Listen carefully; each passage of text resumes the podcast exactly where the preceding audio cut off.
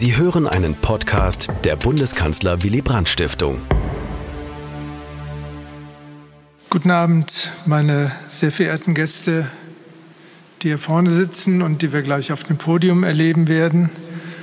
Liebes Publikum hier in der Leibniz-Gemeinschaft und liebe Zuschauerinnen und Zuschauer des Livestreams. Ich heiße Sie alle herzlich willkommen zum Willy Brandt Gespräch 2023. Mein Name ist Ulrich Schöler und ich bin der Vorstandsvorsitzende der Bundeskanzler Willy Brandt Stiftung.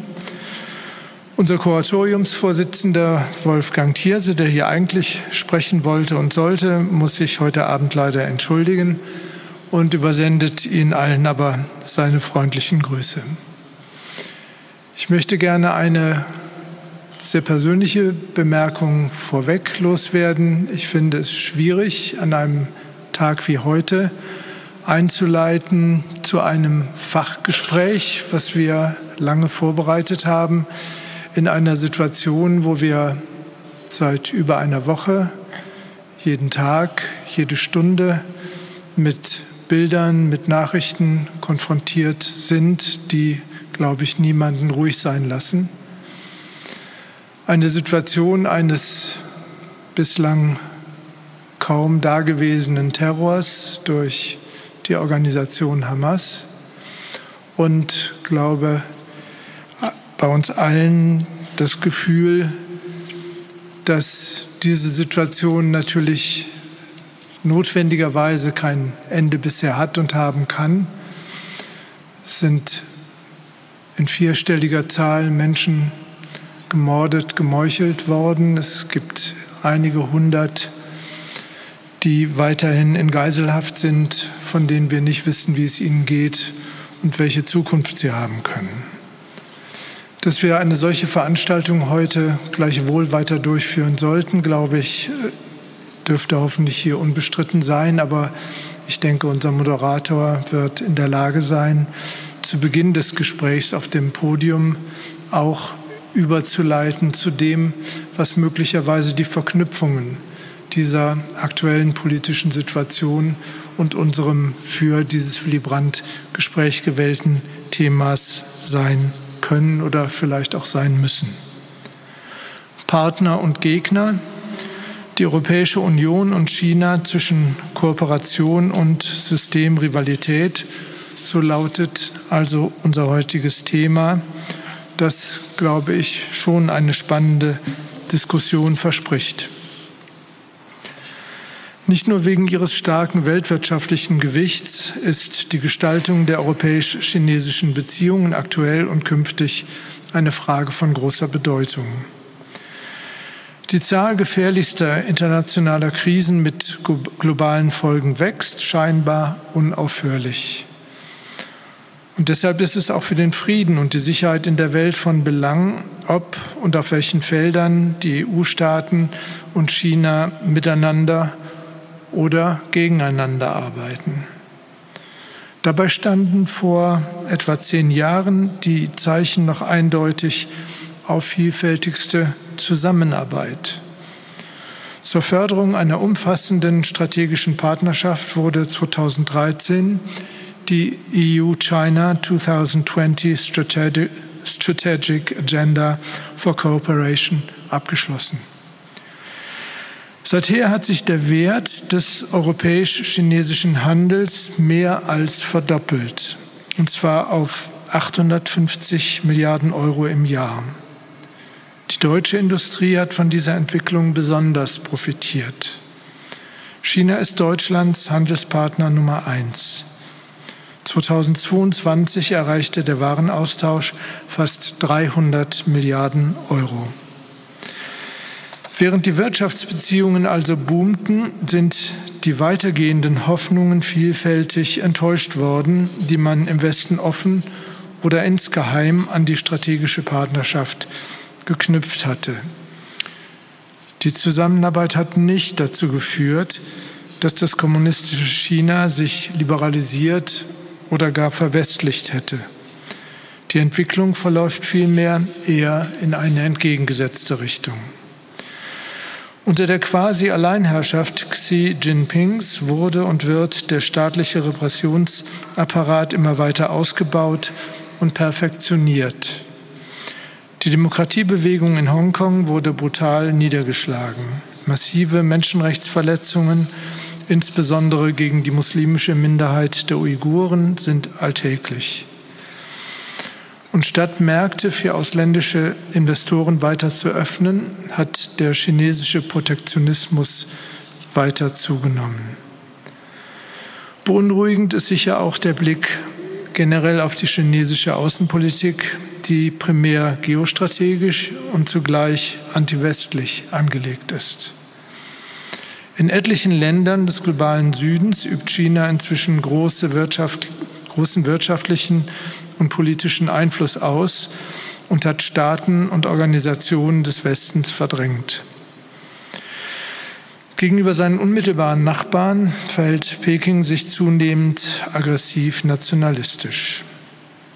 Das führt regional und global zu großen Spannungen, insbesondere mit den USA, die sich bereits in einer Art Handelskrieg mit China befinden. Vor allem wegen Taiwan, das sich wachsendem chinesischen Druck gegenüber sieht, ist selbst eine direkte militärische Konfrontation nicht mehr völlig auszuschließen. Es ist dabei unübersehbar, dass im Falle Chinas der mit der Kurzformel Wandel durch Handel bezeichnete Ansatz wohl allzu simpel gedacht wurde. Wo Marktwirtschaft herrscht, folgen nicht quasi automatisch die Rechtsstaatlichkeit, die Demokratie und die allgemeine Friedfertigkeit eines Landes nach. Vor dem Hintergrund dieser aus westlicher Sicht negativen Entwicklung stufte die Europäische Union bereits 2019 China nicht mehr nur als Kooperationspartner, sondern auch als Wettbewerber und Systemrivalen ein. 2021 legte das Europaparlament nach und forderte eine entschlossenere, umfassendere und konsistentere China-Strategie zu entwickeln. Sie sollte europäische Werte verteidigen, eine regelbasierte multilaterale Ordnung fördern und zugleich die Vielschichtigkeit der Beziehungen der EU zu China berücksichtigen. Dass Xi Jinping nach dem russischen Überfall auf die Ukraine die Partnerschaft Chinas mit Russland und seine persönliche Freundschaft mit Wladimir Putin betonte, hat das Misstrauen Europas gegenüber der chinesischen Führung weiter erhöht. Zuvor hatten schon die enormen Lieferausfälle infolge von Pekings Null-Covid-Politik auf drastische Weise gezeigt, wie eng unsere wirtschaftliche Verflechtung mit China ist und wie abhängig und verwundbar die Europäer bei bestimmten Gütern und Rohstoffen sind. Im Sommer dieses Jahres präsentierte die EU-Kommission eine neue China-Strategie. Fast zeitgleich legte auch die Bundesregierung erstmals ein eigenes Strategiepapier zum Umgang mit China vor. Der Bundestag debattierte darüber am 28. September. Außenministerin Annalena Baerbock warnte dabei vor der wachsenden Gefahr von Konflikten mit China, erklärte aber auch, wir wollen überall dort kooperieren, wo das möglich ist, aber auf Grundlage fairer Regeln. De-Risking statt Decoupling, also Risikominderung statt Entkopplung, so lautet die Formel sowohl in der europäischen als auch der deutschen China-Strategie.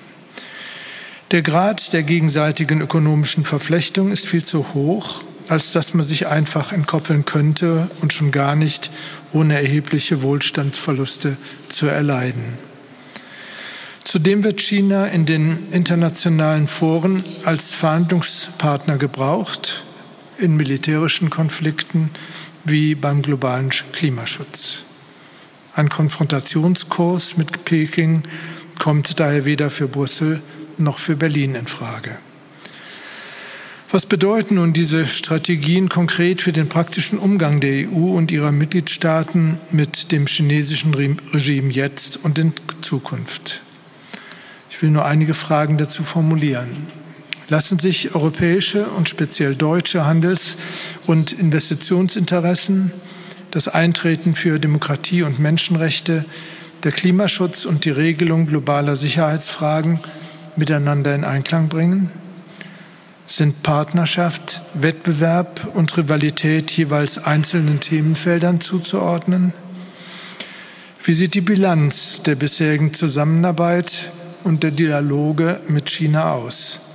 Haben sie dort zu Veränderungen beigetragen?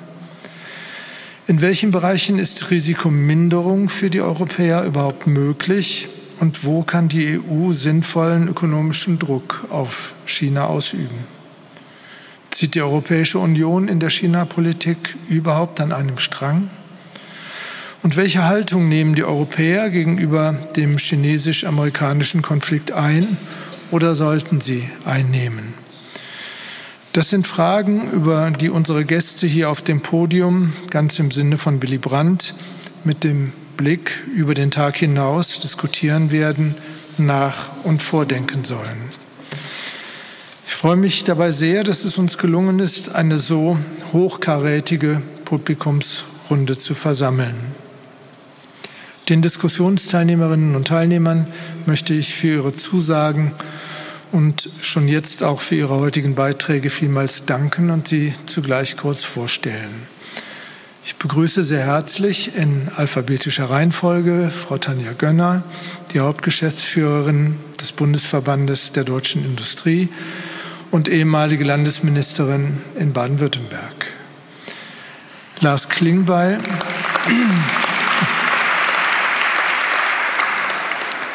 Lars Klingbeil, Mitglied des Deutschen Bundestages und Vorsitzender der Sozialdemokratischen Partei Deutschlands.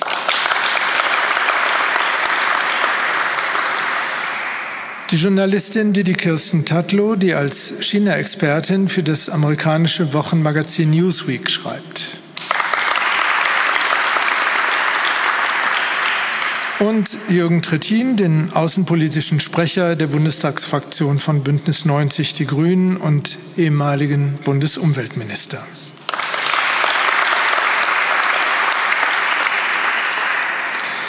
Unsere Podiumsrunde kommentiert, wie gewohnt, komplementiert, Entschuldigung, der Rundfunkjournalist Harald Asel, der das Willy Brandt-Gespräch wie gewohnt moderieren wird. Lieber Herr Asel, herzlichen Dank dafür. RBB24 Inforadio, unser Medienpartner, zeichnet die Diskussion auf und wird sie am kommenden Sonntag in der Sendereihe Forum um 11 Uhr sowie nochmals um 20 Uhr ausstrahlen. Großen Dank möchte ich heute Abend darüber hinaus unserem langjährigen wissenschaftlichen Mitarbeiter Dr. Wolfgang Schmidt sagen. Seit ihrer Einführung im Jahr 2006 hat Herr Schmidt als der zuständige Referent unserer Willy Brandt, unsere Willy Brandt-Gespräche betreut und dazu jedes Jahr spannende Konzepte entworfen, was uns viele interessante Veranstaltungen beschert hat. Ab nächstem Jahr geht er nun neue berufliche Wege. Nochmals vielen Dank, Herr Schmidt, für Ihre hier geleistete Arbeit. Aber wir möchten schon jetzt ankündigen, wir werden diese Reihe auf jeden Fall fortsetzen und würden das gerne weiterhin mit unserem Partner RBB24 Inforadio tun. Ich freue mich nun auf ein interessantes, anregendes und spannendes Willy Brandt-Gespräch 2023 und gebe jetzt Herrn Asel das Wort. Ich danke Ihnen für Ihre Aufmerksamkeit.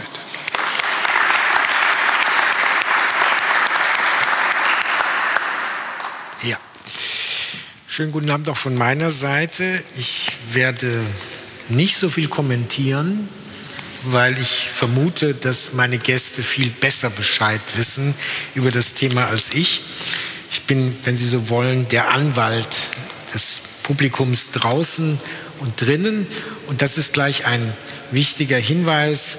Zum einen, wir streamen ja diese Veranstaltung live und da haben Sie auch die Möglichkeit, mit der Chat-Funktion vielleicht eine Frage einzuwerfen. Wolfgang Schmidt wird sie dann irgendwann sammeln und wir werden zu einem späteren Zeitpunkt mal schauen, was dort passiert. Das Gleiche gilt natürlich auch für Sie hier im Raum. Da werden Ihnen dann Mikrofone gereicht. Aber zuerst wollen wir hier mal eine Grundlage schaffen. Und noch ein weiterer Hinweis, dankenswerterweise hat Herr Schöler ja schon darauf hingewiesen, wann die Radiosendung, die wir aus diesem Gespräch machen, im linearen Programm ausgestrahlt wird. Aber Sie wissen natürlich alle in diesen Zeiten, online ist das Ganze dann ein Jahr lang verfügbar und Sie können uns so oft zuhören, wie Sie mögen. Nachrichten der letzten Tage. Auf dem dritten Seidenstraßengipfel nach 2017 und 2019, den Belt and Road Forum in Beijing, sind Vertreter aus mehr als 130 Staaten dabei. Chinas Präsident Xi Jinping hat das sich kontinuierlich vertiefende gegenseitige Vertrauen zwischen Russland und China gelobt. Über Ungarns Ministerpräsident Orban, auch auf diesem Treffen, sagt er, wir betrachten sie als Freund. China und Serbien unterzeichnen Freihandelsabkommen.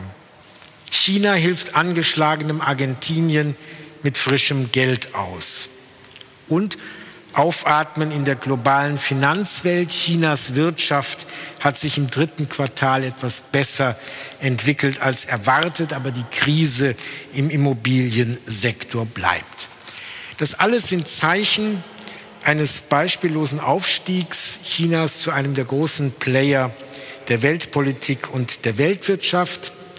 Wie darauf reagieren im Westen mit politischer und ökonomischer Entkoppelung, mit Risikominimierung, mit anders aufgestellter Zusammenarbeit? Wie sehen überhaupt langfristige Strategien aus, die die notwendigen Konsense für die Weltgesellschaft ermöglichen, ohne dabei eigene Werte zu vernachlässigen? Das diesjährige Willy Brandt-Gespräch der Bundeskanzler Willy Brandt-Stiftung aus dem Atrium der Leibniz-Gemeinschaft versucht Antworten. Es ist zugleich das Forum im RBB 24 Inforadio. Mein Name ist Harald Asel. Mit dabei sind Tanja Gönner, Hauptgeschäftsführerin des Bundesverbandes der deutschen Industrie, die China-Expertin Didi Kirsten Tedlow, sie schreibt für Newsweek, Jürgen Trittin, der außenpolitische Sprecher der Bündnis 90 Die Grünen Bundestagsfraktion und der SPD-Vorsitzende Lars Klingbeil.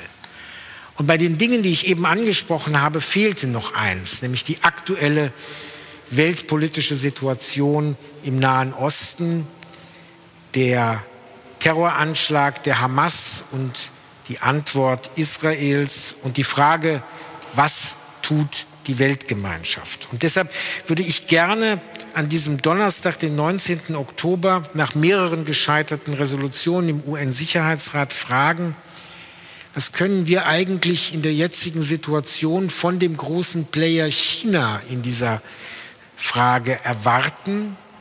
Was können wir fordern? Und was können westliche Staaten an Zusammenarbeit anbieten? Wir haben vereinbart, erstmal die aktiven Politiker zu fragen. Lars Klingbeil. Vielen Dank. Ähm, ich will auch nochmal vielen Dank sagen, dass ich äh, hier sein darf beim Willy Brandt-Gespräch. Und äh, es hätte nicht gepasst, wenn wir über das Thema nicht reden in dieser Zeit. Da bin ich äh, dankbar für und natürlich auch frisch geprägt von der Regierungserklärung des Kanzlers, von der Reise des Bundeskanzlers. Und ich glaube, bevor ich zu China was sage, ähm, erstmal ist mir das ganz wichtig, dass wir in der deutschen Politik einen sehr klaren Konsens haben, dass wir in diesen schweren Zeiten ähm, an der Seite Israels stehen und dass Israel auch nach diesen furchtbaren Terrorattacken unsere volle Solidarität hat. Das ist mir auch wichtig, dass hier bei einer Veranstaltung, die auch an Willy Brandt erinnert, noch mal sehr klar zu sagen, das ist eine sozialdemokratische Position, aber auch eine gesamtpolitische Position. Und ich bin dankbar für eine große Geschlossenheit, die wir in der deutschen Politik da gerade haben. Wenn ich wenn ich auf das gucke, was Sie gefragt haben, was ist die Erwartung an China? Ich meine, meine erste Erwartung ist erstmal an jeden Akteur, dass man die Terroranschläge der Hamas klar verurteilt. Und hier findet schon etwas nicht statt. China verurteilt Terror, China verurteilt Gewalt, aber sieht sich nicht in der Lage, sich klar auch hier zu dem Terror gegen Israel zu positionieren, was ich kritisiere und was auch deutlich gesagt werden muss. Und der zweite Punkt ist dann aber, dass ich auch erwarte, dass alle Akteure, die unterwegs sind, und Sie haben in der Einleitung das gerade beschrieben und wir werden im Laufe des Abends darüber reden, China hat Zurückhaltung aufgegeben. Also ich erinnere mich selbst an meine ersten Besuche in China. 2011 ähm, habe ich äh, die Bundeskanzlerin Merkel mal begleiten dürfen nach China. Da hat man sich ja mal sehr zurückgenommen und hat sich sehr als regionalpolitischen Akteur gesehen. Man hatte keinen Anspruch, Weltpolitik mitzugestalten. Das war eine sehr demütige Sprache, Gedacht war das wahrscheinlich damals schon nicht so, aber jetzt hat China für sich ja schon den Anspruch und der wird deutlich, dass man weltpolitisch mitspielen will und dass man dort auch mitentscheiden will. Und ich glaube, dass wir jetzt gerade jede Stimme brauchen, die mithilft, dass in der Region kein Flächenbrand entsteht.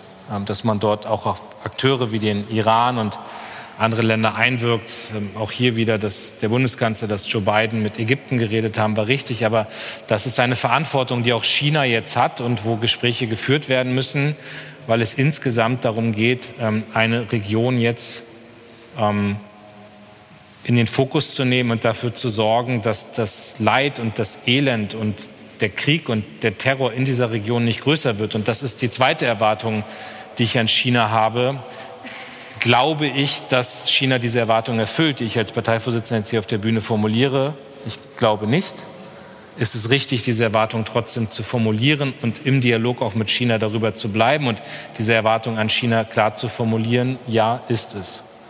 Aber das vielleicht jetzt etwas längere Antwort und das müssen Sie mir erlauben, dass ich auch ein bisschen was zur deutschen Positionierung im Blick auf die Terrorakte in Israel gesagt habe, aber das als Antwort auf die erste Frage, was China und Israel angeht. Jürgen Trittin. Es kann in der Situation, wo die größte Anzahl von Jüdinnen und Juden und übrigens israelische Araber ermordet worden sind, nur ein klarer Parteiname geben. Und ich schließe mich dem völlig an, will nur hinzufügen, wenn man sieht, wie China völlig überzogen auf den islamischen Terrorismus in Xinjiang reagiert hat, dann wundert einen schon, wie soft sie mit dem Terror der Hamas umgehen. Und der Deutsche Bundestag, das hat mich sehr gefreut, dass es eine einstimmige Resolution gegeben hat, die klar gesagt hat, wir stehen an der Seite Israels, der klar gesagt hat, endgültige, nachhaltige Sicherheit kann es für Israel und Palästina nur geben in einer verhandelten Zwei-Staaten-Lösung. Das ist die Botschaft, die auch Joe Biden und Anthony Blinken die letzten Tage dort äh, gesetzt haben. Wir haben auch festgehalten, dass wir wissen, dass Israel sein Recht auf Selbstverteidigung wahrnehmen wird und übrigens auch wahrnehmen muss, wenn es die abschreckende Wirkung wiederherstellen muss dass wir dennoch nicht aufhören werden, uns um die Menschen im Gaza zu kümmern und keine Stopp einer humanitären Hilfe, sondern eher uns mühen, mehr Hilfe für die Menschen, die dort als Geisel der Hamas genommen worden sind, zu liefern. Und in dieser Situation erwarten wir ganz klar von einem Mitglied des Sicherheitsrates, dass sie insbesondere auf ihre Partner, die sie gerade in die BRICS reingeholt haben, wie den Iran, einwirken eine Eskalation, einen Flächenbrand im Nahen Osten zu unterbinden. Das ist die Verantwortung für China und aus dieser Verantwortung dürfen wir sie nicht rauslassen. Vielen Dank. Didi Kirsten Tetlow als sozusagen journalistische Beobachterin. Ja, also ich auch vielen Dank, dass ich heute Abend mit dabei sein kann. Ähm, ich stimme sehr zu, was die zwei Herren gesagt haben, finde aber, wir sollen vorsichtig sein. Wir können Erwartungen stellen, aber wir sollten unsere eigenen Erwartungen vielleicht herunterschrauben, indem China, ähm, ich denke, China wird und tut immer die eigene Interesse und nur die eigene Interesse nach vorne schieben und reagiert darauf und jetzt nicht im Sinne des Partnersein ähm, mit irgendwelches, mit, irgend, mit einem anderen Land zum Beispiel, gar mit einem anderen System, was für, das, für die KBCH unmöglich ist. Die kann nicht in anderen Systemen wirklichen Partner suchen und finden, tut das auch nicht. Insofern würde ich wirklich sagen, wir müssen extrem vorsichtig sein und halt agieren, äh, wie wir am besten können mit den echten Alliierten und Partnern und Freunden, die wirklich Werte teilen und jetzt nicht irgendwie hoffen oder so tun, als ob da echte Unterstützung aus Peking in diese Situation kommt. Sprich, man kann auf zwei Ebenen vielleicht äh, denken und agieren. Ja, Tanja Gönner. Ja, ganz herzlichen Dank auch von meiner Seite für diese äh, Einladung. Ähm, und ich möchte mich ähm, anschließen an das, äh, was gesagt wurde. Zunächst einmal, was das Thema ganz klare Solidarität im Übrigen auch an der Stelle der deutschen Wirtschaft hinsichtlich ähm, dessen, was in Israel passiert ist. Also klare Solidarität für Israel, für die Menschen in Israel. Und im Übrigen an der Stelle gibt es aus unserer Sicht auch kein Vertun, eine klare Parteinahme. Ähm, damit das Zweite, ich bin so hin und her gerissen. Also ich glaube schon, dass China durchaus versteht, wenn man Erwartungen formuliert. Nichtsdestotrotz ist es, wie Sie es, wie es äh, beschreiben. Ich muss dann Erwartungsmanagement auf unserer Seite be, äh, betreiben. Also das heißt, ich glaube, dass man gegenüber China immer klar formulieren muss, welche Erwartungen man hat. Die Frage ist ja nur, erwarte ich, dass sie in Erfüllung gehen, so wie Sie es auch gesagt haben. Und natürlich hat man da Zweifel. Im Übrigen auch vor dem Hintergrund, wie Sie äh, sich äh, eingelassen oder auch nicht eingelassen haben. Interessant allerdings, glaube ich, ist schon auch zu betrachten, dass äh, China sich vor dem Ausbruch, äh, vor dem brutalen, barbarischen Überfall auf Israel und seine Menschen im Nahen Osten durchaus engagiert hat, auch diplomatisch engagiert. Nicht nur durch die Aufnahme des Iran in die BRICS, sondern darüber hinaus auch waren sie diejenigen, die die diplomatischen Beziehungen zwischen Iran und Saudi-Arabien, wie man das im Rahmen des jetzt vorhandenen, äh, dieser vorhandenen, äh, des vorhandenen kriegerischen Überfalls der Hamas auf äh, Israel betrachtet, steht auf einem anderen Blatt, aber sich dort engagiert haben, um letzten Endes auch in dieser Region, wenn mal so sagen, zumindest den Fuß Abdruck zu machen, aber eben auch immer wieder deutlich zu machen, dass es an der einen oder anderen Stelle auch wichtig ist, äh, in der Diplomatie unterwegs zu sein. Und die Frage wird sein, ab welchem Zeitpunkt China in seinem Interesse plötzlich möglicherweise die Erfordernisse und die Notwendigkeiten sieht, dann doch eine Rolle zu spielen. Die Frage wird sein, ob Sie sie sehen. Die Frage wird sein, wann Sie sie sehen. Und die Frage wird sein, äh, wie intensiv Sie dann hineingehen. Und wir merken schon mit diesem Blick auf das ganz aktuelle Ereignis, sind wir mittendrin in der Frage des Verhältnisses Europa, China, Partner und Gegner. In den letzten Jahren hat es ja im Westen diese schöne Dreifach-Zauberformel gegeben, Partner, Wettbewerber, systemischer Rivale. Und das klingt ja so nach einem sauberen Setzkasten. Also die einen Themen dahin, die anderen dahin. Hier der eher unproblematische Handel, da die kritische Infrastruktur, hier die Menschenrechte, da eine gemeinsame Politik für den Klimaschutz. Aber frage ich diese Runde, Lässt sich dieser Dreisatz noch aufrechterhalten? Lässt sich überhaupt das noch sauber trennen, wenn wir in die Niederungen des politischen, des ökonomischen Alltags gehen? Wer möchte beginnen? Lars Klingbeil. Also ich ähm, kann da gerne anfangen und ich, ich finde, dass dieser Dreiklang einfach zeigt, wie komplex die Beziehung zu China ist. Also ich bewundere ja immer Menschen, die daherrennen und sagen, das ist doch alles ganz einfach. Aber ich finde, gerade bei China ist es das nicht. Und mir fallen genug Beispiele ein, wo China ähm, Wettbewerber ist. Mir fallen Beispiele ein, wo China Partner ist. Und mir fallen auch Beispiele ein, wo China Rivale ist. Und es ist wahrscheinlich nie zu 100 Prozent. Es ist immer eine Ausbalancierung. Es ist ein, ein tägliches Bewerten.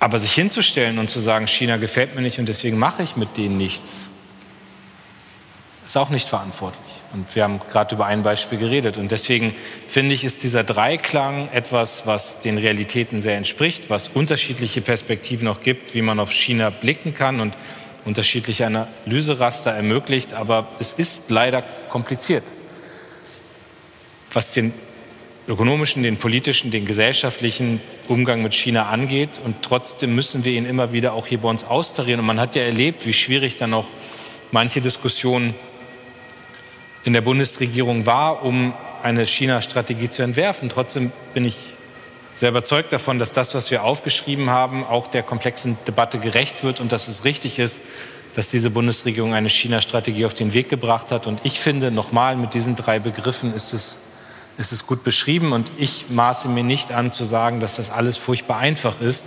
Dafür ist die Welt komplex. Aber ich habe eine feste Überzeugung, dass Staaten immer auch in der Lage sein müssen, miteinander zu reden. Und bei manchen können wir sagen, das sind unsere Freunde. Und bei China kann man das nicht sagen, sondern da musste man eine andere Beschreibung finden. Und ich finde, die ist mit diesem Dreiklang wirklich auch gelungen. Dreiklang heißt ja manchmal, die drei Töne sind gleichzeitig zu hören, auch in derselben, äh, genau. äh, an derselben Stelle in einem Musikstück, Jürgen Trittin. Nochmal nachgefragt, also Wettbewerber, da denken wir alle an die E-Autos, weil hier in Grünheide auch welche gebaut werden. Ähm, das ist dann relativ klar, da muss sich auch die deutsche Wirtschaft stärker anstrengen. Aber nochmal, Partner, äh, systemischer Rivale, Wettbewerber, das klingt so, als ließe es sich gut aufteilen. Ich glaube, das ist das größte Missverständnis, dass man meint, man könnte das in einzelne Teile packen. Dieser Begriff entstand ja übrigens aus den Reihen des BDI.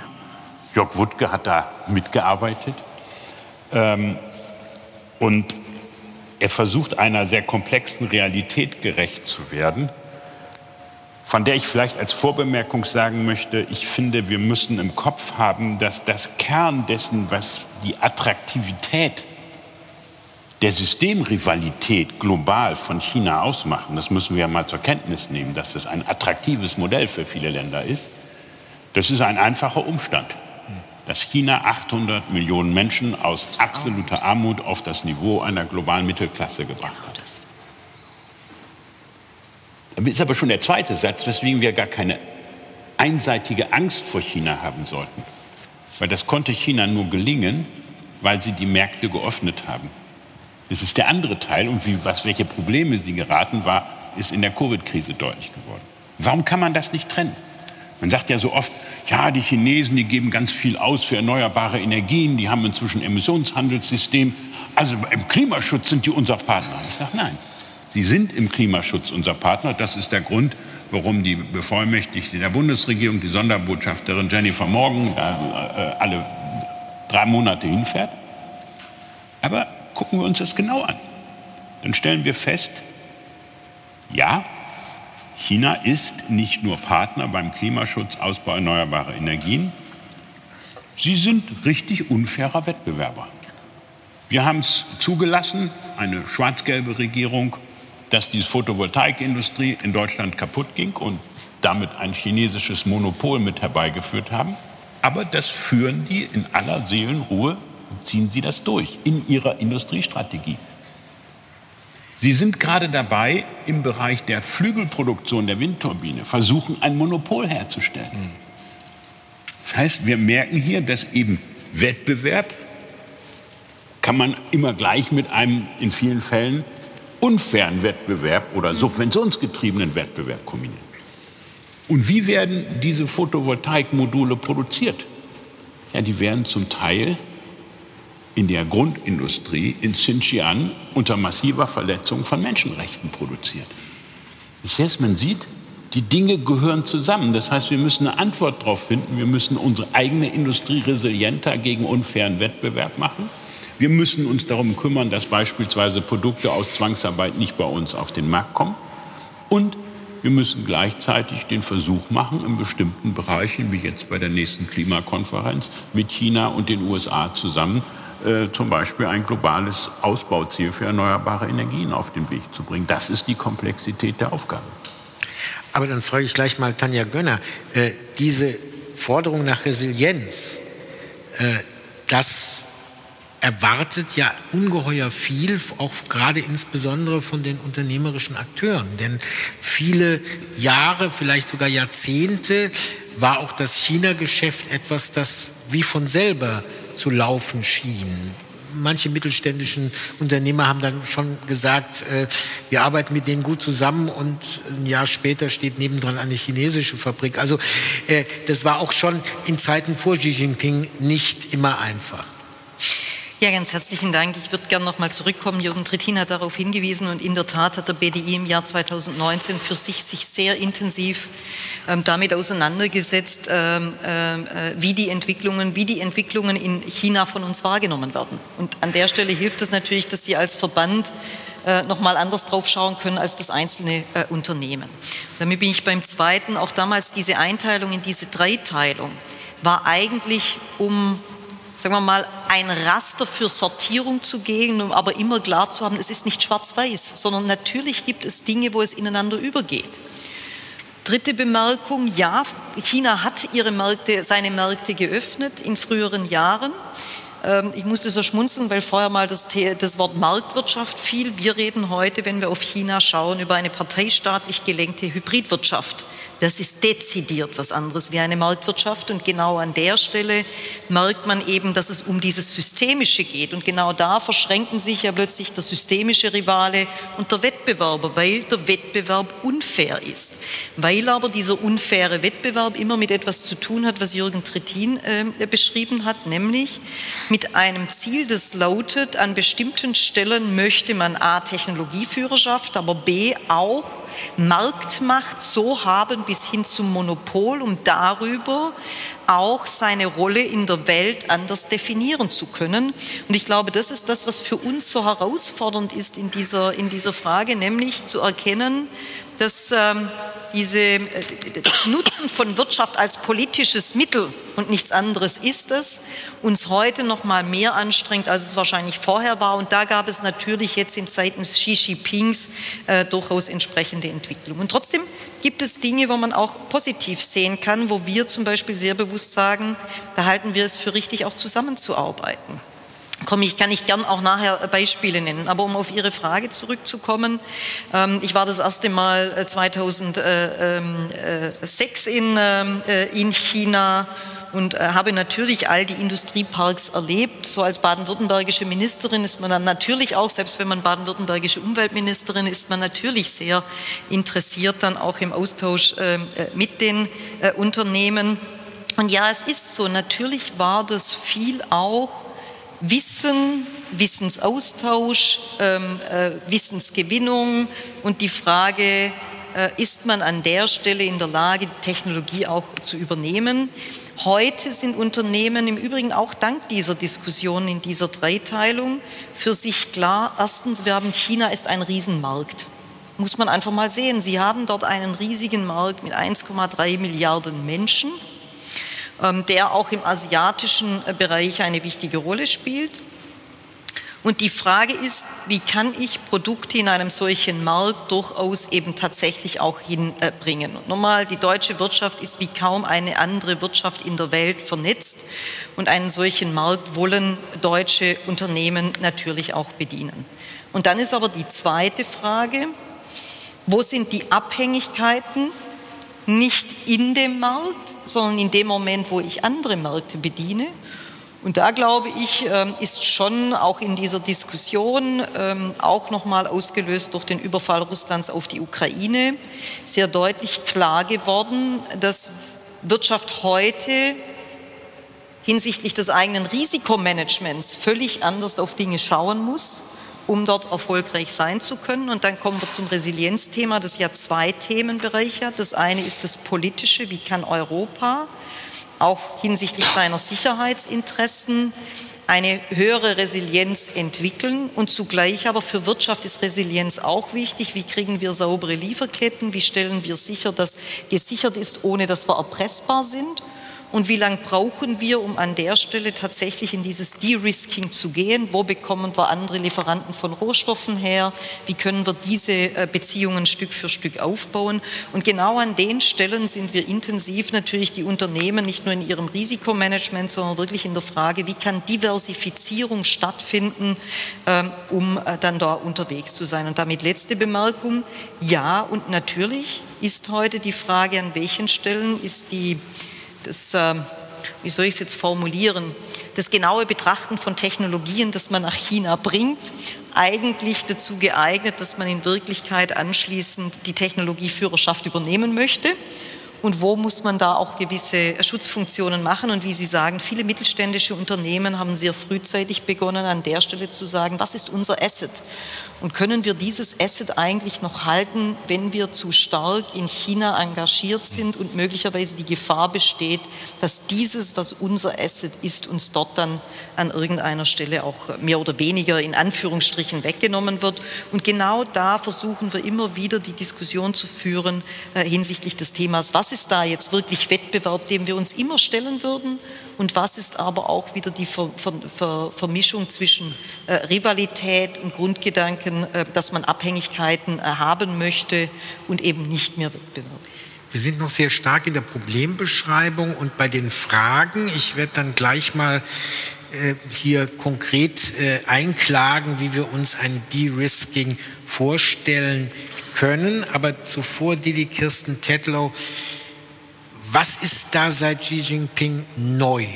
Und was ist eigentlich nur etwas, wo vielleicht sich Europa, vielleicht Deutschland auch in den Jahren und Jahrzehnten davor Illusionen gemacht hat über China?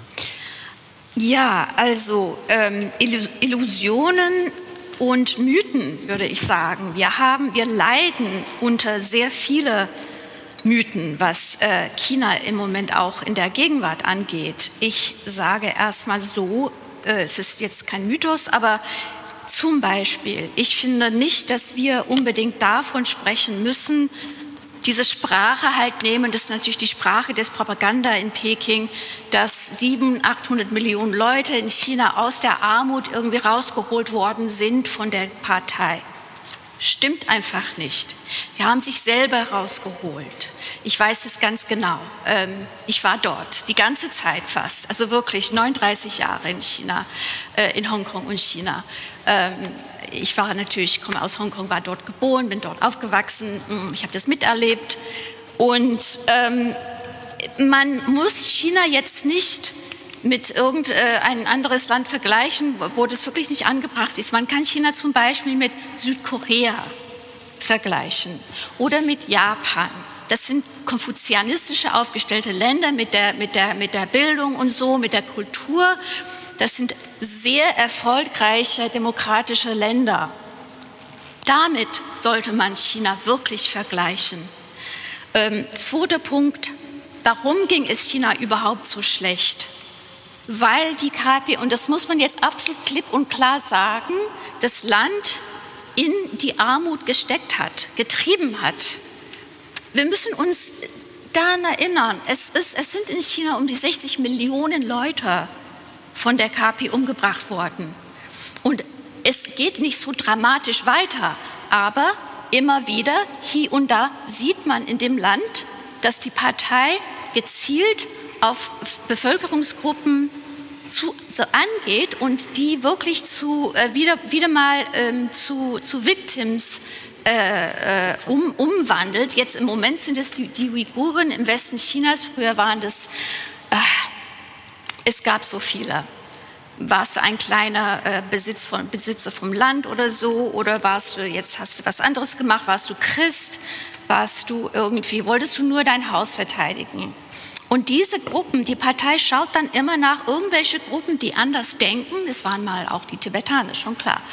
Äh, und geht dann gezielt auf diese zu, denn sie muss immer ihre Ideologie aufhalten. Das ist ganz, ganz wichtig. Sprich, das ist auch so ein Ding, was ich denke, wir wirklich nicht so wirklich äh, gut verstehen. Wir sehen China vor allem äh, durch diese Linse, dass die irgendwie jetzt in Wirtschaft interessiert ist, ist sie auch dass sie irgendwie immer mehr wie, wie äh, immer noch sehen wir so, China wird immer mehr wie uns. Nicht wirklich. würde ich sagen. Wirklich nicht. Gut, um das mal aus dem Weg bekommen zu haben mit den Mythen, die wir, unter denen wir leiden, wenn wir äh, von China sprechen und was wir da verstehen. Ähm, da wollte ich nur mal sagen, ähm, wir sind, ähm, wir sind nicht schwach, wir sind stark. Wer ist wir? Deutschland, Europa, England, Großbritannien, die Vereinigten Staaten, Japan, Südkorea, Australien. Es gibt viele andere Länder auf der Welt auch. Ich muss die nicht alle aufzählen. Ähm, aber wir müssen auch defensiv denken und handeln, wenn es äh, um China geht. Was heißt das alles? Das, das kann man vielleicht äh, länger diskutieren. Und es ist alles natürlich sehr kompliziert. Das wissen wir alle. Das braucht man alles gar nicht sagen. Aber wir müssen defensiv handeln. Wir müssen absolut klar sein, was das jetzt für ähm, Policies sind in der Wirtschaft, im, in der Umwelt, auch sehr von sich selbst getrieben. China baut ständig neue Kohlekraftwerke, hat, glaube ich, sind es 1118 schon. Indien hat 225 oder irgend sowas und baut eifrig weiter. Das, das, ist, das hält nicht auf. Also Umwelt, da müssen, da werden wir, ich bin davon überzeugt, jetzt dürfen wir nicht nach China schauen und sagen, das ist ein Partner, der uns helfen wird. Natürlich, wo man kann, muss man zusammenarbeiten, das ist schon kristallklar. Aber China wird auch verstehen müssen, dass es in ihrem eigenen Interesse ist, die Umwelt auch also aufzuhören, immer wieder Kohlenhydrate, äh, Kohl, Entschuldigung, äh, CO2, äh, CO2-Gase in die Welt zu treiben. Und äh, wir müssen auch konkurrieren, auch in der Umwelt. So sehe ich das. Und das hat natürlich viel mit Handel zu tun. Wir dürfen das jetzt mit, mit Windenergie nicht versäumen, wie wir das mit Solar versäumen haben, ähm, diese Industrie auch gut für uns selber aufrechtzuerhalten. Solar haben wir verloren, quasi. Mit Windenergie darf es nicht so werden. Und ich hoffe wirklich, dass ich denke, Brüssel ist sich jetzt dessen bewusst, dass wir an dem Punkt angekommen sind, wo wir auch sehr klar sagen müssen, was wollen wir, was wollen wir nicht. Und wir müssen uns auch dafür einsetzen. Ganz zum Ende, Dreiklang. Ich finde, das ist eine Überkomplexifizierung der Situation. Es ist ein Kakaphon für mich. Klar, es ist alles kompliziert, aber wir haben einfach nicht die Kapazitäten zu sagen, ja, in dem Bereich sind wir so Semi-Partner. In dem Bereich sind wir ja, ähm, Competitor und so. Das, das müssen wir jetzt etwas umdenken. Das war vielleicht einige Jahre schon ganz nützlich als Brücke sozusagen von dieser unkritische Engagement mit China, die wir jahrzehntelang hatten. Aber ich denke, jetzt sind wir an der Punkt angekommen, wo wir was, uns was anderes ausdenken müssen. Ich nehme das mal auf, was die Kirsten Tedlow gerade gesagt hat.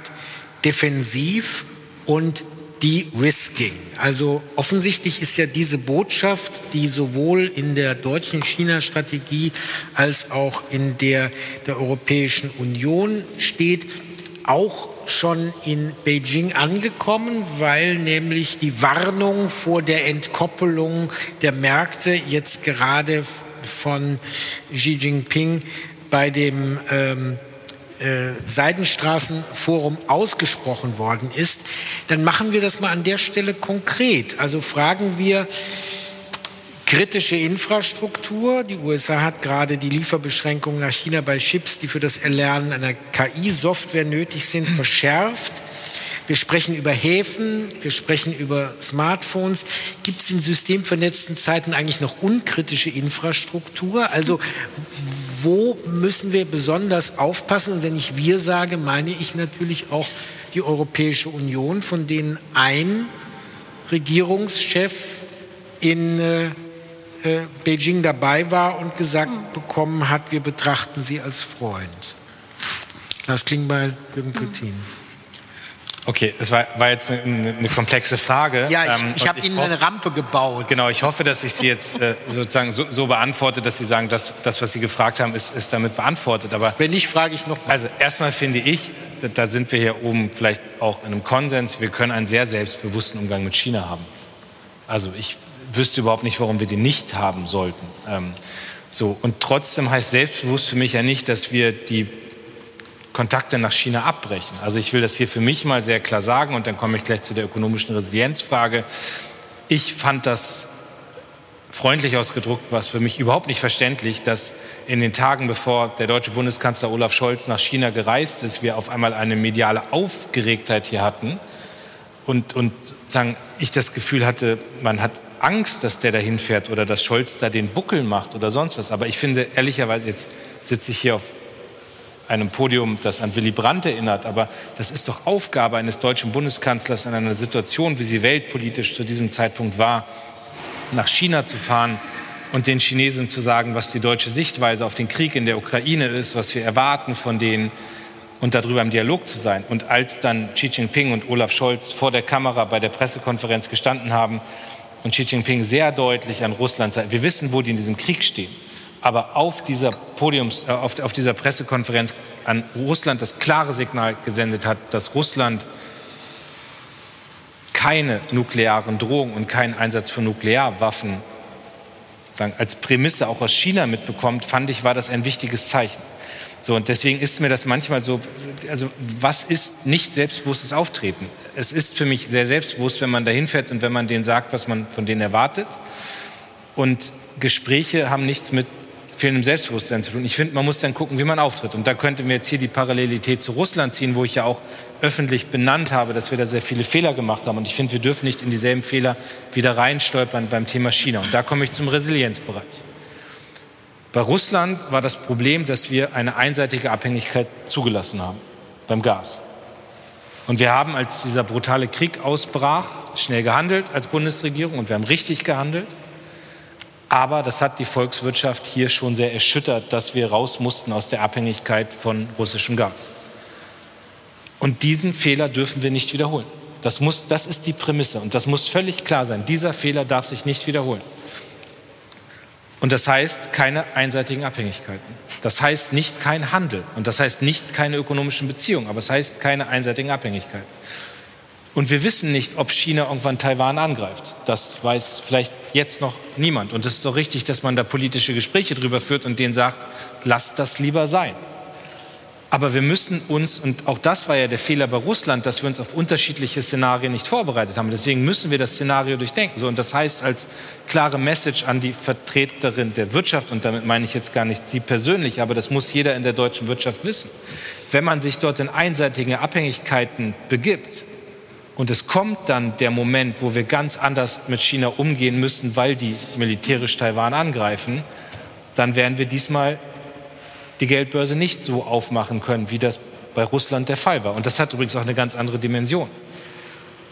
Das ist für mich De-Risking, zu sagen, es gibt nicht diese einseitigen Abhängigkeiten. Es geht noch weiter, wenn es um einseitige Abhängigkeiten oder De-Risking geht. Wir haben heute an ganz vielen Stellen Rohstoffbeziehungen zu Russland. So, und das ist ja, ich erinnere zum Beispiel an die Reise von Robert Habeck gemeinsam mit dem Bundeskanzler nach Kanada. Dann auch der Versuch zu gucken, wo sind eigentlich neue Rohstoffpartnerschaften möglich? Wo können Partnerschaften aufgebaut werden?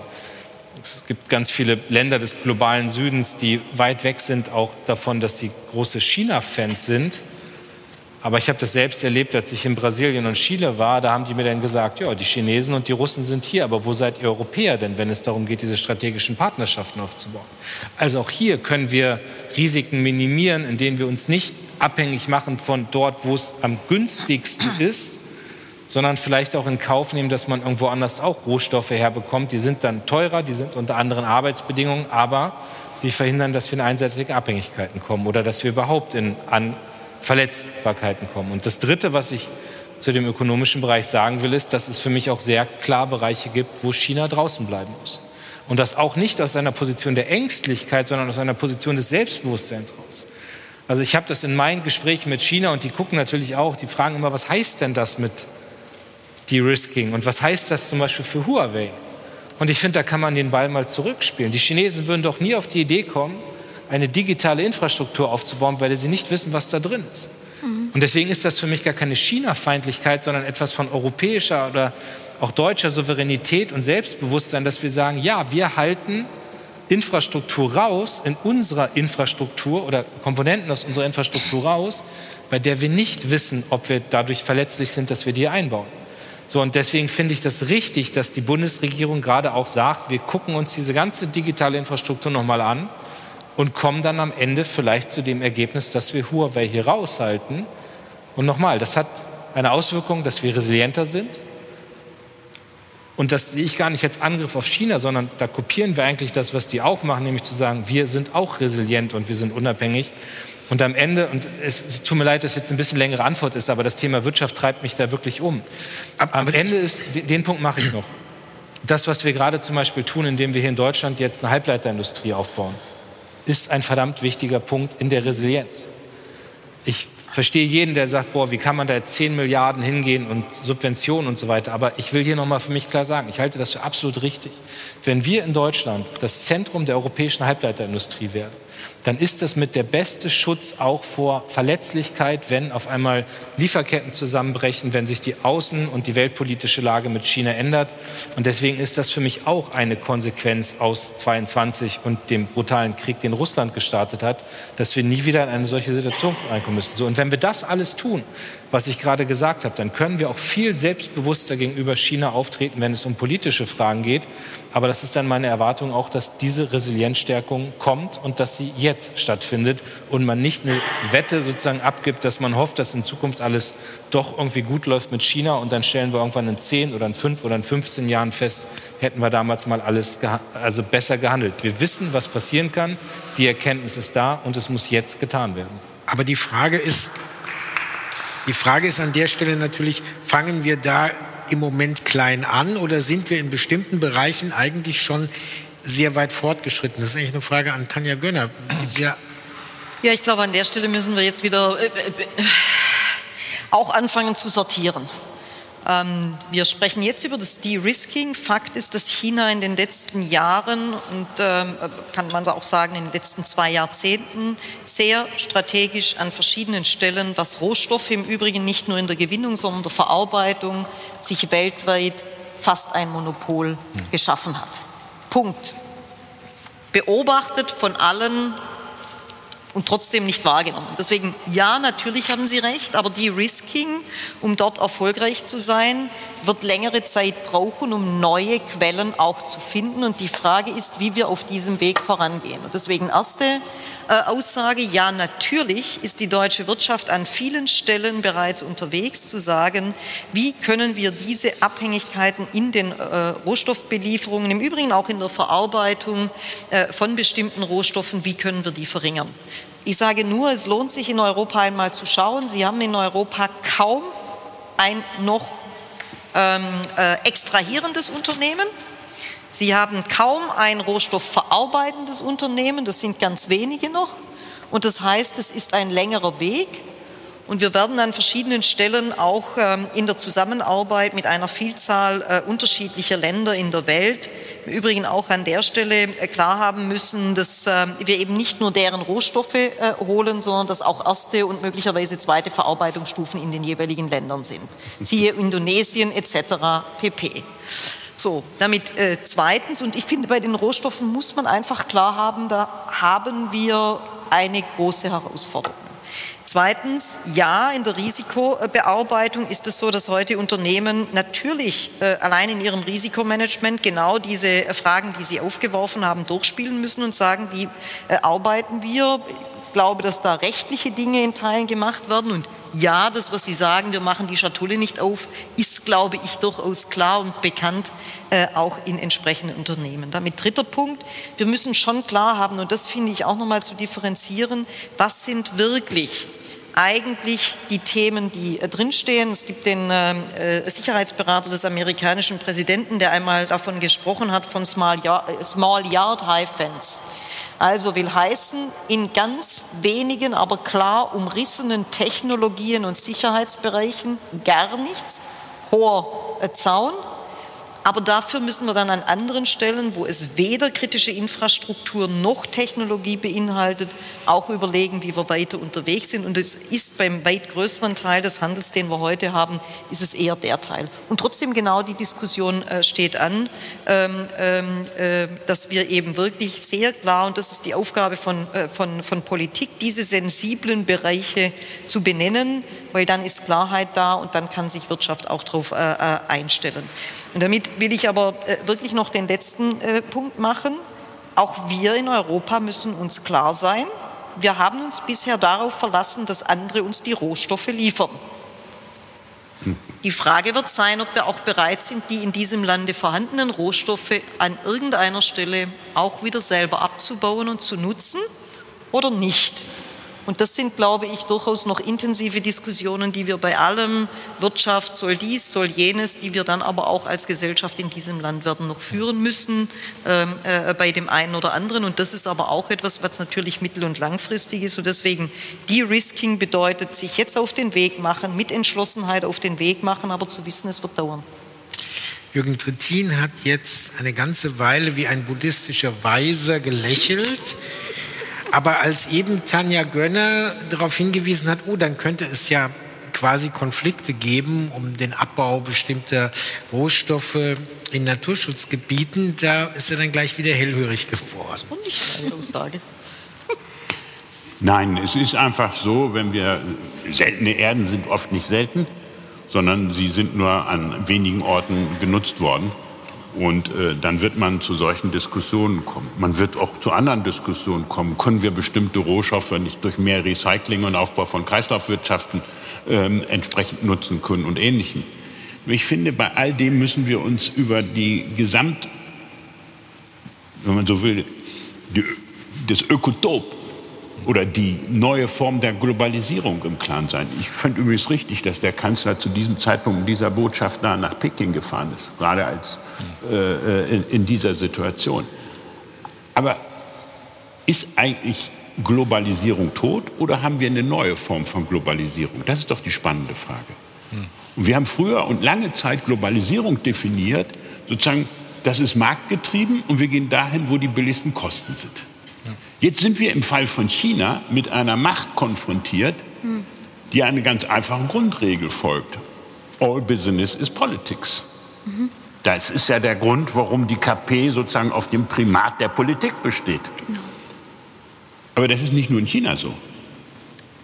Wenn Sie sich angucken, äh, was mit dem IRA in den USA passiert, da haben wir nichts anderes als subventionierte Industriepolitik.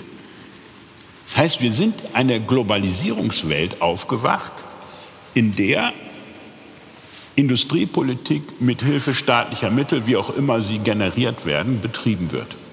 Und ich glaube, dass wir in Europa uns dieser Wahrheit noch nicht in vollem Umfang gestellt haben. Wir führen noch so Diskussionen über Schuldenbremsen und ähnliche Dinge.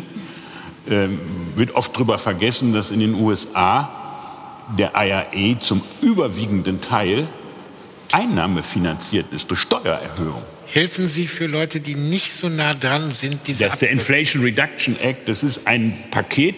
Wenn man sieht, worein die investieren und legt daneben die Vision von Xi Jinping über Made in China 2025, da wird man überraschend feststellen, Batterietechnologie, Digitalisierung, Netze, erneuerbare Energien, das sind alles die Bereiche, in die diese beiden großen Mächte sozusagen richtig viel Geld reinschieben. Darauf haben wir noch keine wirkliche europäische Antwort. Das würde ich ergänzend zu dem sagen, was eben richtigerweise über Diversifizierung gesagt worden ist. Ich will aber noch einen weiteren Gedanken hinzufügen. Ich wollte nicht, wenn ich das sagen darf, mich interessiert die Propaganda der KP wenig. Ich habe das eher beschrieben aus der Situation der Welt heraus, weil wir uns fragen müssen, wo kommt es plötzlich her, dass nach dem Zusammenbruch des Ostblocks, wo wir alle gedacht haben, jetzt ist die ganze Welt auf dem Weg zu Marktwirtschaft und Demokratie, plötzlich wir in einer systemischen Rivalität stecken. Und genau das ist der Teil dieser Erzählung Chinas. Und der gibt, hat auch Indizien auf ihrer Seite. China war eben nicht nur ein armes Land, China war ein kolonialisiertes Land was die Europäer Die Deutschen waren noch harmlos in Tsingtao, die sind es heute noch gelobt, weil sie die Abwasser da gemacht haben. Äh, aber was die Briten und andere dort gemacht haben, was die Japaner dort gemacht haben, das heißt, das ist eine Erfahrung, die teilt China mit Ländern wie Südafrika, äh, mit Ländern wie in Lateinamerika. Das heißt, wir sind die ganze Zeit damit konfrontiert, und das muss man, glaube ich, in einem Haus, was Willy Brandt gedenkt, auch mal sagen, mit dem Erbe des europäischen Kolonialismus und des nordamerikanischen Neokolonialismus. Und dann wird ganz kühl gesagt, ja, ihr habt ja eure Werte, aber die habt ihr auch selber nicht ernst genommen. Jetzt gucken wir an, was ist daraus resultiert. Und da ist die Bilanz, die China, was die Armutsbekämpfung angeht, nicht schlecht. Mein Argument war eigentlich eher, China ist gerade dabei, dieses ein Stück weit zu verspielen.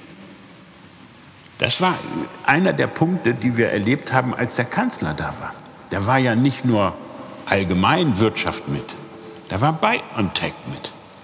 Die haben den Chine wir haben den Chinesen angeboten, wir machen Joint Venture in der Frage Produktion von Impfstoffen. Das hat China aus politischen Gründen abgelehnt, um dann in der Omikron-Sackgasse zu landen und in einer Nacht- und Nebelentscheidung gezwungen zu sein, von null Covid auf 100 Prozent Covid umzusteigen. Was übrigens die Legitimation der KP bei vielen, nachdem dann die Rentner auf der Straße gestorben sind, massiv in Frage gestellt hat. Und das zeigt, dass dieses neue China, was sich unter Verzicht auf die Herrschaft kollektive Führung, unter Verzicht auf die Herrschaft auf Zeit unter Xi Jinping rausgebildet hat, erheblich weniger fehlerresistent ist als das China von Deng Xiaoping. Und diese Veränderung mal wirklich zur Kenntnis nehmen, ist der Grund gewesen, warum wir uns an diese neue China-Strategie gesetzt haben. Das ist auch das, was wir außenpolitisch merken. Wenn gesagt wird, wir interessieren uns nicht mehr für eure Interessen. China hieß früher, China ist keine Bedrohung für seine Nachbarn. 3500 Kilometer Grenzkonflikt mit Indien eskalieren gerade südchinesisches Meer. Ich kann die Reihe fortsetzen.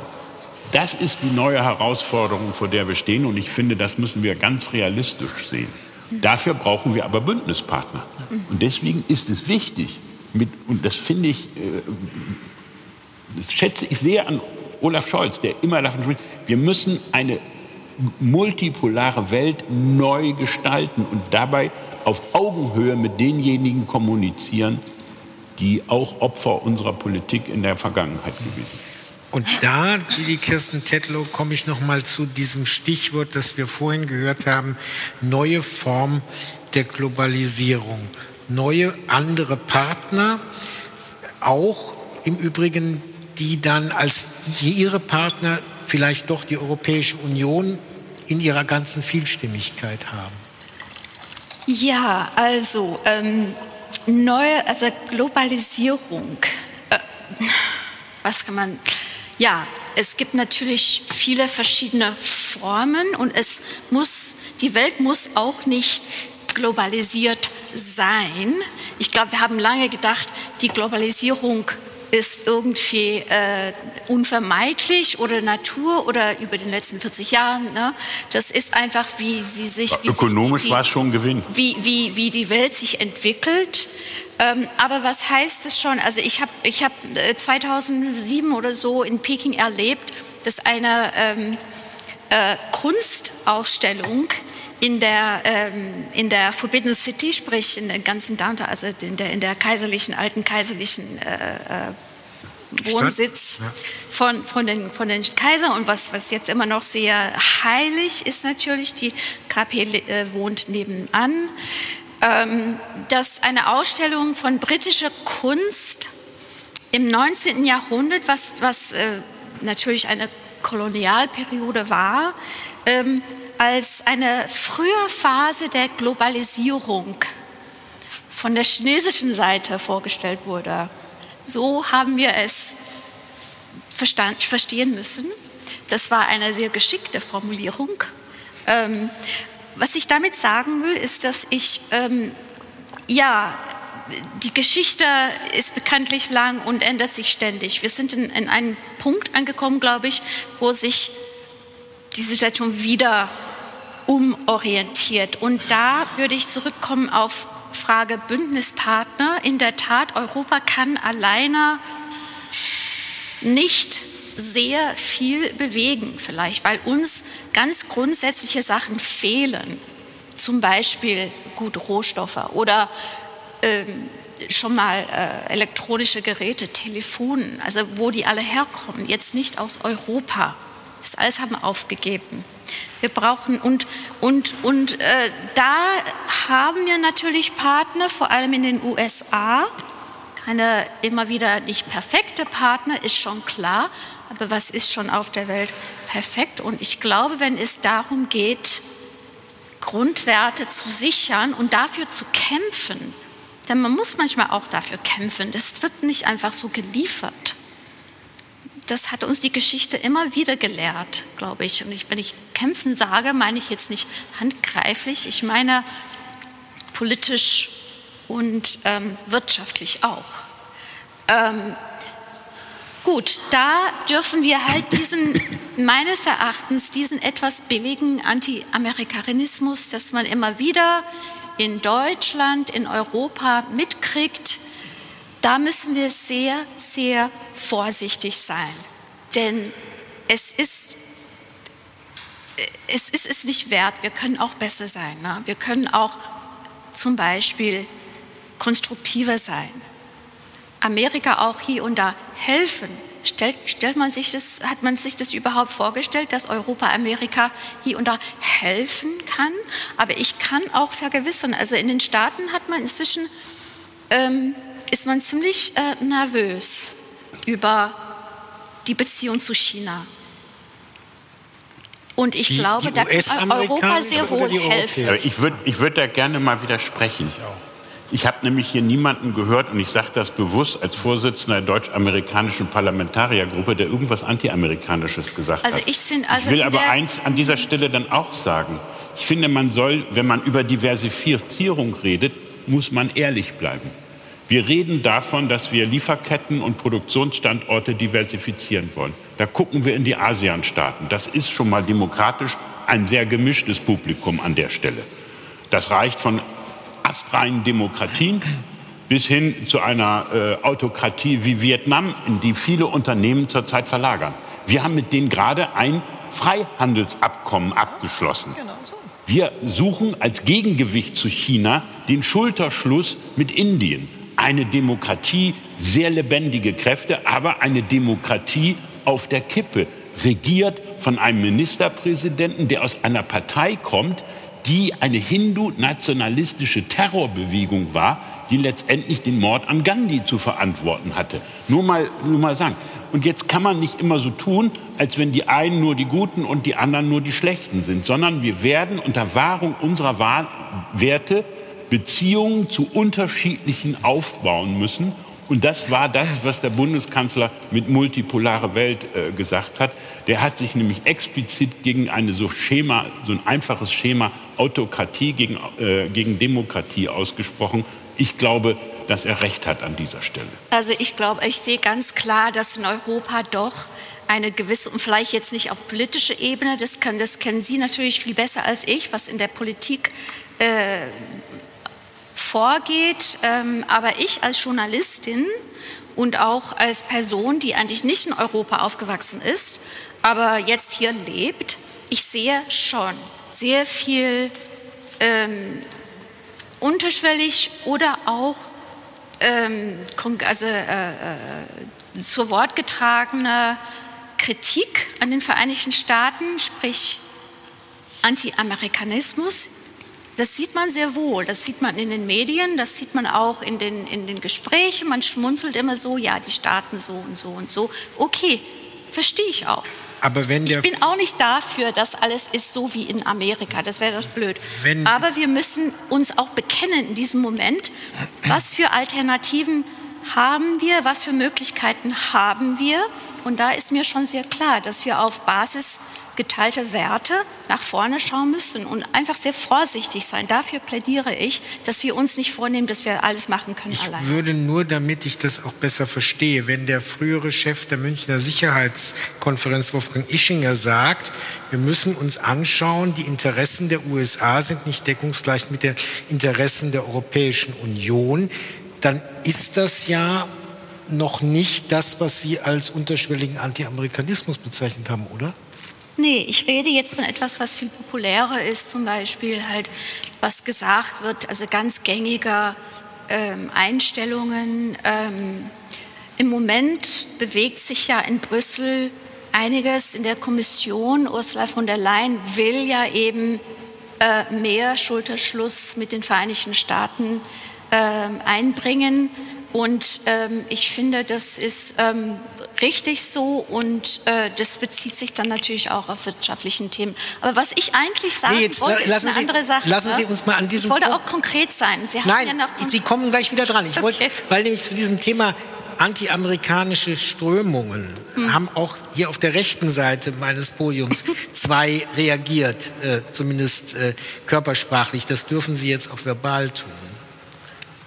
Na, weil, also weil ich gerne auch zu dem Punkt was sagen will. Vielleicht habe ich auch den Kern nicht verstanden. Aber erstmal finde ich das, also drei Punkte. Das eine ist ähm, Kritik an den USA ist kein Anti-Amerikanismus. Also wenn ich Donald Trump kritisiere, dann ist das mit Recht, finde ich sogar. Also so und da muss man Nein, das sage ich gar nicht als Applausstelle, aber ich, man muss, glaube ich, die Ausbalancierung immer finden, worum es geht, weil ich glaube, es gibt und da will ich Jürgen Trittin zustimmen, es gibt ein breites, einen breiten demokratischen Konsens, dass die Amerikaner, dass die USA unser wichtigster und unverrückbarer Bündnispartner sind.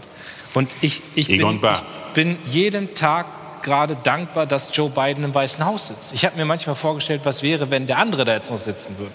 Aber wir haben gerade einen Krieg mitten in Europa, wo wir froh sein können, nochmal, das ist zwischen der deutschen Bundesregierung, zwischen der Europäischen Union und zwischen der amerikanischen Führung einen so engen Draht und eine so enge Partnerschaft gibt. Und ich nehme bei keiner demokratischen Partei in Deutschland irgendeinen Hauch von Anti-Amerikanismus, weil ich nehme Kritik an den USA wahr und wenn wir bei dem Thema Inflation Reduction Act sind, so dann hätte ich mir gewünscht, dass man da von Anfang an zum Beispiel auch gemeinsame Impulse setzt. Bei einer Wertegemeinschaft, die wir haben, und ich finde es richtig, dass Joe Biden das macht. Ich finde gut, dass man auch auf amerikanischer Seite 450 Milliarden in die Hand nimmt und sagt, wir gehen Richtung Klimaneutralität. Das ist ja ein richtiges Ziel und das will ich gar nicht bremsen. Aber ich hätte mir auch vorstellen können, dass wir das von Anfang an in Partnerschaft zwischen USA und der Europäischen Union machen. Aber auch das ist kein Anti-Amerikanismus. Das Zweite, was ich sagen will, ist, dass ich sogar glaube, dass es eine Erwartung der Amerikaner ist, dass wir in Deutschland uns über die europäische Souveränität und europäische Resilienz Gedanken machen. Ich glaube, dass die nächsten Jahre zeigen werden, dass die Amerikaner, egal wer da gewählt wird, und ich habe gerade klar gemacht, was ich mir wünsche, wer gewählt wird, aber dass sie hier auf der Matte stehen werden und sagen, unser Blickwinkel verändert sich jetzt nochmal Richtung Indo-Pazifik, vielleicht jetzt auch wieder stärker Richtung Nahost. Und das heißt, liebe Europäer, ihr müsst ihre Hausaufgaben auch machen. Also sagen, ich rede von europäischer Souveränität, hat nichts mit Anti-Amerikanismus zu tun. Und jetzt kommt mein dritter Punkt. Und den finde ich wichtig. Und Jürgen Trittin hat die multipolare Weltordnung angesprochen. Wir müssen uns doch Gedanken darüber machen. Ich, manchmal denken wir, glaube ich, in Deutschland, alle Länder dieser Welt wollen am Ende so sein wie wir in Europa und sind auf dem Weg. Und die Frage, wie schnell kommen sie dahin? Und das ist eine Illusion. Und das müssen wir uns bewusst machen. Ich habe vorhin von Chile und Brasilien gesprochen. Niemand wird hier, glaube ich, im Raum abstreiten, dass wir uns darüber gefreut haben, dass der Bolsonaro weg ist und der Lula gewählt ist. Wir haben in Chile jetzt eine demokratische, eine progressive Regierung. Aber die sind selbstbewusst genug zu sagen, was sind eure Angebote? In welchen Feldern arbeiten wir denn zusammen? Energiepolitik, Klimapolitik, Rohstoffpolitik, Handelspolitik, wo seid ihr denn da? Und ich habe es vorhin schon mal gesagt, dann kommt das Argument, die Chinesen und die Russen sind hier, die haben bessere Angebote und da müssen wir, da müssen wir stark sein und da müssen wir hinterher sein. Das bedeutet aber am Ende auch, und das ist ja dann wieder der schwierige Balance, sagt, wir werden auch mit Ländern reden müssen und mit Ländern Kooperationen eingehen müssen, die nicht eins zu eins unser Wertegerüst hier erfüllen. Aber wollen wir denn zulassen, dass die BRIC-Staaten immer mehr werden? Wollen wir denn zulassen, dass die autoritären Staaten immer mehr Einfluss haben? Und ich weiß nicht, wie das hier im Raum ist, aber wenn wenn auf einmal die Friedenskonferenz für die Ukraine in Saudi-Arabien in Jeddah stattfindet, habe ich zumindest den Moment, wo ich ein Störgefühl habe und sage, wie kann es denn sein, dass Länder wie Saudi-Arabien gerade Friedenskonferenzen für die Ukraine organisieren? Das muss doch der Westen sein, der davor wegmarschiert. Und wo sind wir denn in diesen hm. Fragen? Und deswegen glaube ich, ist es komplexer als irgendwie zu sagen, wir sind in der polar, in der, in der bipolaren Weltordnung und die Europäer müssen jetzt fest an der Seite der Amerikaner stehen und sonst nichts. Also das tun wir. Da sehe ich überhaupt keine Tendenz in Deutschland, dass das gerade ins Wanken gerät. Aber ich glaube, wir müssen weltpolitisch noch mehr machen und wir müssen gucken, wie wir viele Länder, die gerade dabei sind, sich zu entscheiden, die vielleicht auch in unterschiedlichen Themenfeldern unterschiedliche Bündnisse schmieden werden, die gar nicht sich eins zu eins einem Block zuordnen, sondern die sagen, bei Klimapolitik da, bei Rohstoffpolitik da, wenn es um die Reform der Vereinten Nationen geht, dann vielleicht doch eher mit denen und die vielleicht auch sich selbstbewusst in regionalen Bündnissen zusammenschließen. Aber da müssen wir doch hinterher sein. Und ich finde, da hat Deutschland in den letzten Jahren einfach viel zu wenig in der Außenpolitik gemacht und war viel zu wenig hinterher, mit diesen Ländern Bündnissen zu schmieden. Und deswegen bin ich dem Kanzler, deswegen bin ich Annalena Baerbock, deswegen bin ich anderen in der Bundesregierung dankbar, dass man überall da gerade unterwegs ist und auch dafür sorgt, dass die alle auf Deutschland gucken und sagen, hier tut sich gerade was und hier werden neue strategische Partnerschaften aufgebaut. Und was Lars Klingbeil im Moment angesprochen hat, war ja auch ein Herzensthema von Willy Brandt, nämlich das Verhältnis insbesondere zum globalen Süden neu zu denken. Ein Thema für ein, vielleicht ein nächstes Willy Brandt-Gespräch. Tanja Gönner. Ja, ich würde gerne an der Stelle jetzt allerdings doch noch mal darauf hinweisen, dass ich natürlich verstehe, dass wir gern die multipolare Weltordnung haben wollen und dass wir viel dafür tun. Ich bin aber nicht sicher, ob wir nicht Gefahr laufen, an der Stelle schon wieder möglicherweise in etwas hineinzutappen oder etwas nicht wahrzunehmen, was wir schon in der Entwicklung Russlands und was wir an verschiedenen Stellen in der Entwicklung Chinas ähm, äh, uns angeschaut haben. Was meine ich? Wenn man genau schaut, laufen wir wieder, das heißt nicht Bipolarität, aber wir laufen gerade wieder in Blockbildungen hinein. Jetzt gibt es mehrere Blöcke. Das wiederum führt dazu, dass man dann möglicherweise, wenn man von drei Blöcken oder von vier Blöcken spricht, auch von multipolar sprechen kann. Aber ich finde, wir müssen da schon sehr klar sein. Und das wird im Übrigen dann für uns bei der Frage Wirtschaft und wirtschaftliche Zusammenarbeit und was heißt es, nicht einfach sein. Und deswegen finde ich, müssen wir da schon sehr klar sein. Wir laufen wieder in eine Blockbildung hinein und ist es eine harte oder eine weiche, wie viele Blöcke gibt es, ist das Zentrale. Damit bin ich beim Zweiten, weil an der Stelle gibt es nämlich die Verknüpfung zu dem, was Willy Brandt gesagt hat. Ich finde, wir müssen auch sagen, wir wollten eigentlich seit vielen Jahren an verschiedenen Stellen auch entsprechende Handelsabkommen machen. Und lieber Klingbeil, ich hoffe, Sie sind mir nicht böse, wenn ich sage, ich bin nicht sicher, ob Sigmar Gabriel und auch Heiko Maas ganz glücklich über ihre Aussagen hinsichtlich der Frage der deutschen Außenpolitik in den vergangenen Jahren waren. Das müssen aber Sie bei sich ausmachen. Ich finde nur, es ist manchmal so einfach im Nachhinein zu sagen, das war alles nicht gut. Ich finde, jeder ist in seiner Zeit und wer politische Verantwortung hat, weiß, dass man in seiner Zeit jeweils handeln muss. Und das ist für mich auch das Wesentliche, auch wenn wir wiederum als, äh, als Wirtschaft drauf schauen. Wir sind mit den Amerikanern im Übrigen nicht nur Wertepartner, wir sind auch Interessenspartner. Und ich glaube, dass wir beides auch zusammennehmen müssen. Nicht nur Werte, sondern auch Interessen. Dann gibt es an verschiedenen Stellen unterschiedliche Interessen. Sie haben auf Wolfgang Ischinger hingewiesen, aber wir sind auch Interessenspartner. Warum sage ich das? Weil ich, bevor ich zum BDI kam, zehn Jahre in der deutschen Entwicklungszusammenarbeit war. Und eine Vielzahl von Ländern, die ein großes Interesse hatten, auch mit uns zusammenarbeiten, haben immer gesagt, wir schätzen an euch, dass ihr ein Makler seid.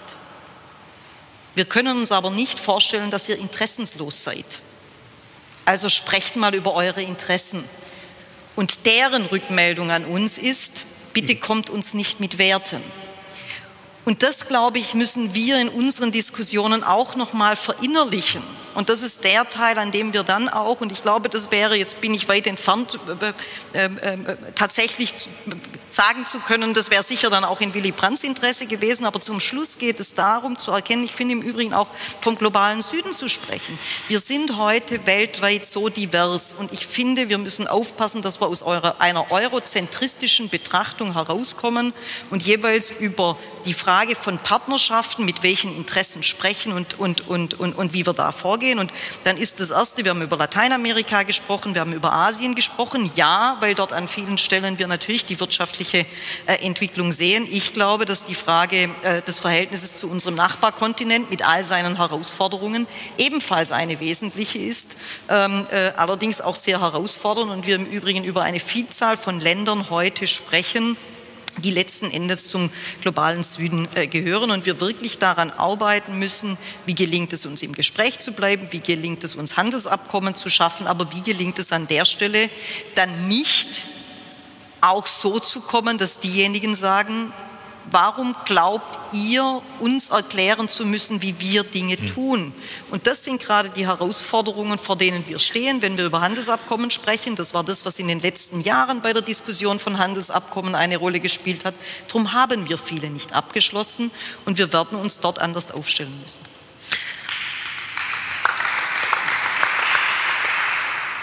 Diese Veranstaltung wird live gestreamt hier aus dem Atrium der Leibniz-Gemeinschaften der Chausseestraße 111 in Berlin. Ich habe eben bei dem Stichwort globaler Süden gedacht. Also hier von der Chausseestraße aus betrachtet ist äh, Tempelhof schon Süden. Ähm, an dieser Stelle möchte ich Wolfgang Schmidt von der Bundeskanzler Willy Brandt Stiftung fragen, hat sich denn was im Chat getan? Leider nein. Das ist die Gelegenheit für Sie im Raum, wenn Sie die ein oder andere Frage, wir haben hier, Sie bekommen, ich sehe hier zwei Wortmeldungen in der dritten Reihe am Rand und weiter hinten. Ja, dann. Ähm, ja, ich würde gerne an den äh, Punkt von Didi Tatlo anschließen, ob denn die Beschreibung von China als äh, Partner, Wettbewerber und Rivale noch zeitgemäß ist oder ob es da nicht doch vielleicht so langsam mal ein Umdenken geben müsste, weil Didi hat als angesprochen, es werden fleißig Kohlekraftwerke in China gebaut. Da ist doch die große Frage, ob da Dialog hilft. Lässt sich die KP davon überzeugen, keine Kraftwerke zu bauen, nur wenn man fleißig mit ihr spricht? Das wage ich zu bezweifeln. Und im Wirtschaftsbereich ist es ja ähnlich. Da haben wir einen Außenhandelsüberschuss von 80 Milliarden Euro. Etwas langsamer, bitte. Der Hall hier macht es hier vorne schwer zu verstehen. Äh, ich sagte, auch im Wirtschaftsbereich haben wir einen Handelsüberschuss von 80 Milliarden Euro. Chinesische Firmen verkaufen ihre Produkte auf der Welt. Deutsche stehen langsam in mehr und mehr Bereichen hinten an. Deshalb die große Frage, ist China wirklich noch Partner oder müssen wir das nicht langsam mal überdenken, das, was Didi Tatlo ähm, auch angesprochen hat? Danke. Ich nehme noch die andere Frage hier vorne. Moment, Sie kriegen auch ein Mikro. Gut. Mit, mit. Mein Name ist Stefan Siebenrock von der Gesellschaft für bedrohte Völker. Habe leider mit Erschrecken feststellen müssen, dass das Wort Genozid heute Abend nicht einmal gefallen ist. Und wir befinden uns seit 31. August letzten Jahres nach der Veröffentlichung von Vereinten Hochkommissaren für Menschenrechte der Vereinten Nationen in einem Zustand, wo alle Juristen die sich da in den Text reingehen, sagen, der Anfangsverdacht eines Genozids ist vorhanden und damit ist die Genozidkonvention ausgelöst. Alle EU-Staaten haben sie ratifiziert, sind beigetreten. Deutschland müsste sich an der Nase fassen, weil diese Genozidkonvention ist aufgrund des deutschen Verhaltens, nur des deutschen Verhaltens vor 80 Jahren entstanden. Warum ist der Warum? Das muss eine weitere Restriktion sein, dass wir dem möglichst schnell uns dekoppeln, deriskieren aus China raus. Schon allein aus diesem Grund. Nur zum Verständnis, wir reden hier über die Uiguren, ne? Ja, mhm. gut. Ja. Michel Bachelet. Mhm. Also, zwei Fragen, die nicht unwichtig sind. Fangen wir mit, der, mit den letzten an, mit einer klaren Haltung zu den Menschenrechtsverletzungen, zu dem Genozid an den Uiguren? Ja, ich, ähm, genau. Ähm, und, und, und da muss man auch dazu sagen, äh, Thema Kolonialismus haben wir kurz besprochen. China ist natürlich selber ein, eine kolonialistische Macht innerhalb ihrer eigenen Grenze oder vielleicht noch weiter hinaus. War das auch in der Geschichte öfter. Also man, Xinjiang, wo die Uiguren leben, heißt ja genau neue Grenze, weil die Qing-Dynastie immer weiter nach Westen gepusht hat und diese Leute, diese, diese Kultur, diese ethnische Gruppe äh, natürlich ähm, erobert hat. Und das ging dann immer wieder hin und her und Tibet ist eine andere, ist eine andere äh, nicht ganz genau äh, dieselbe, aber eine andere ähnliche in, äh, und, und, und, und, andere Situation. Äh, es gibt auch die Leute in der Mongolei. Äh, in China gibt es eine innere Mongolei, eine Provinz oder eine, eine Zuzechü. und diese, alle diese Orte werden die Sprachen die dort einsässig sind, werden unterdrückt. Die, die Menschen, die vielleicht etwas anderes wollten im Leben oder haben möchten im Leben, können das nicht fordern, ohne auf brutalste Art, wirklich eiserne Faust.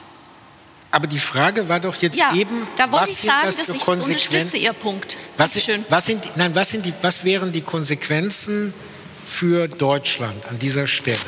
Das war ja die Frage. Also was sollen wir an diesem Punkt, Stichwort Genozid, also man, ja. wie aussprechen? Das ja, man hat ja von Decoupling geredet, dass wir decouplen sollten. Wir sollten auf jeden Fall stark und schnell Richtung De-Risking gehen. Ich glaube, das ist schon ein, gutes, ein guter Begriff, De-Risking. Ja? Aber richtig mit Energie und jetzt nicht einfach so ewig äh, vor uns hinreden. An die anderen. Wer möchte? Ich, also ich bin kein Jurist, deswegen kann ich nicht hier darlegen, was das juristisch auslöst. Was aber für mich als Politiker klar ist, ist, dass die, die Frage der Menschenrechtsverletzung, die man überhaupt nicht wegdiskutieren kann, die natürlich klar ist, dass die in jedem der politischen Gespräche mit China klar und unmissverständlich adressiert werden muss. Das tut aber die Bundesregierung auch. Das will ich jetzt einfach mal auch an der Stelle hier sagen. Wir haben heute, weil der Vorwurf ja war, warum habt ihr nicht darüber geredet? Das hatte jetzt auch ein bisschen mit den Themenfeldern zu tun. Aber wir haben schon immer wieder auch die besondere Situation mit China angeschnitten. Und wenn ich sage hier, wir müssen die Risiken runterfahren und wir müssen diversifizieren und wir müssen gucken, dass wir nicht abhängig sind von China, hat das ja genau damit zu tun, dass wir neben der außenpolitischen Lage, die wir in China sehen und sehen, wie dieser Staat immer mehr auch weltpolitisch eingreift, wir natürlich auch sehen, dass in China der innerstaatliche Zustand dramatisch schlechter geworden ist. Und natürlich ist das auch einer der Konsequenzen, wo man dann irgendwann vielleicht sagen muss, jetzt gehen wir den nächsten Schritt. Aber dafür muss eben klar sein, wir sind unabhängig von China und daran müssen wir arbeiten. Und das ist aber Teil auch der Debatte, glaube ich, mit sehr klaren Äußerungen hier auf dem Podium gewesen. Ich versuche mal beide Fragen äh, zu kombinieren. Die, letzte, die, ich, die Frage ich, sage warum, ich sag warum, weil ah, ja. ich nämlich extrem unter Druck bin. Meine parlamentarische Geschäftsführerin erwartet mich im Plenum. Ähm, okay, so. dann äh, muss ich leider meine Schlussrunde jetzt. Ja, ich, nein, ich, ich versuche es ganz kurz zu machen. Ja. Äh, erstens, man muss da nicht nur, wie das geschieht, drüber reden. Wir müssen auch Maßnahmen ergreifen. Ich finde, dass beispielsweise ein Gesetz über Lieferketten, die zum Beispiel ausschließt, dass Produkte aus Zwangsarbeit die richtige Antwort auf die Zustände in Xinjiang sind. Dann müssen zum Beispiel Unternehmen wie Volkswagen, die ein übrigens nicht profitables Werk dort betreiben, das wird aus rein politischen Gründen betrieben, müssen mal darlegen, wie ist denn eigentlich diese Situation an dieser Stelle.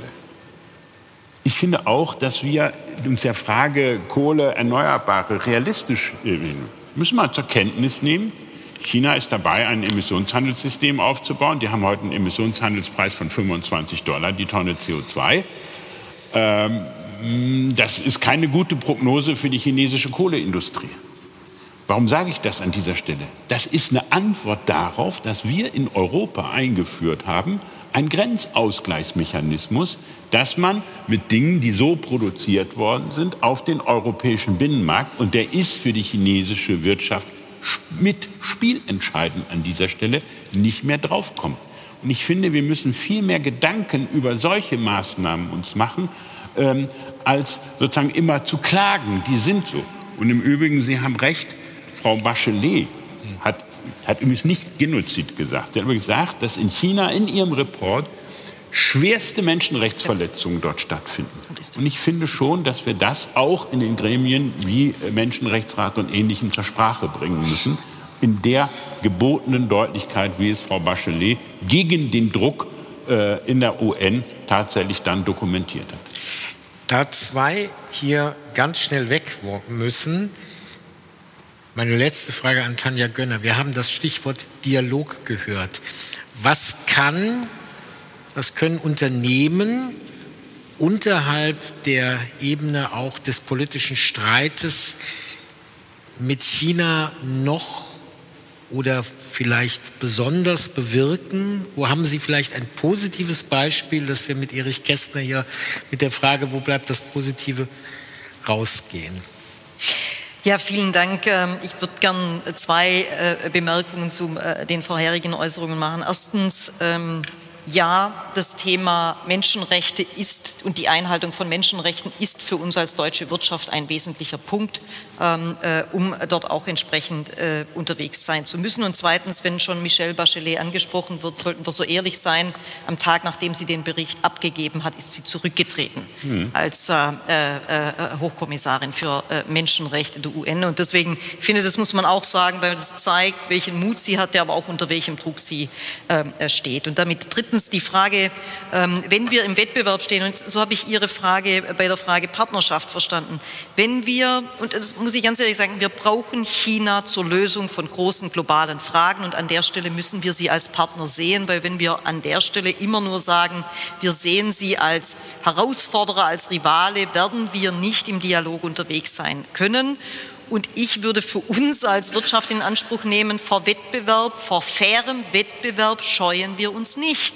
Und deswegen ist es so wesentlich und wichtig, über fairen Wettbewerb zu sprechen und nicht über unfairen ähm, äh, Wettbewerb. Und äh, an der Stelle, glaube ich, lohnt sich dann schon nochmal die Trennung äh, zu machen. Dialog, äh, wir sagen, also für uns als Wirtschaft ist es immer wieder wichtig. Und es gibt zum Beispiel einen Teil, an dem es ganz interessant ist, auch nochmal diese Dreiteilung durchzumachen. Wenn Sie fragen, wir haben ein großes Interesse, wenn es um das Thema von Normung geht. Haben wir als Wirtschaft ein großes Interesse, mit China im Austausch zu sein? Wir haben über viele Jahre mit China auch zusammengearbeitet bei der Erstellung von entsprechenden Standards und Normung, weil es wiederum für die Frage des Weltmarktes wesentlich und wichtig war. China mit hineingebracht hat in den Weltmarkt, aber auch uns natürlich an verschiedenen Stellen unterstützt hat. Zugleich ist es aber so, dass China heute natürlich auch den Anspruch hat, zu sagen, jetzt wollen wir die Standards, die wir haben, als Norm weltweit zu machen. Also eigentlich etwas übernehmen, was wir früher als eine Stärke auch auf europäischer Ebene hatten. Und darüber im Dialog zu sein, da auch immer wieder miteinander zu ringen, da dran zu bleiben, glaube ich, ist schon ein Teil, an dem man zeigen kann, dass man auf bestimmten Ebenen wirklich auch immer und immer wieder im Dialog sein sollte. Und trotzdem gilt der Satz, mit dem wir begonnen haben. Erstens, wir, können, wir sind stark, wir können das auch zeigen. Und zweitens gilt es dann auch immer sehr klar gegenüber China aufzutreten, was geht und was nicht geht. Und das wiederum kann, glaube ich, Wirtschaft an den unterschiedlichen Stellen äh, machen und äh, sollte es auch tun.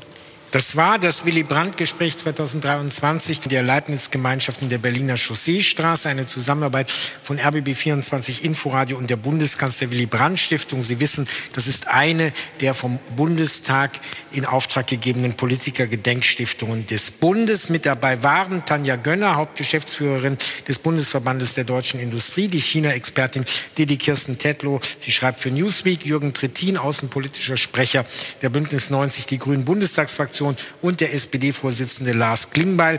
Danke fürs Zuhören, sagt Harald Asel.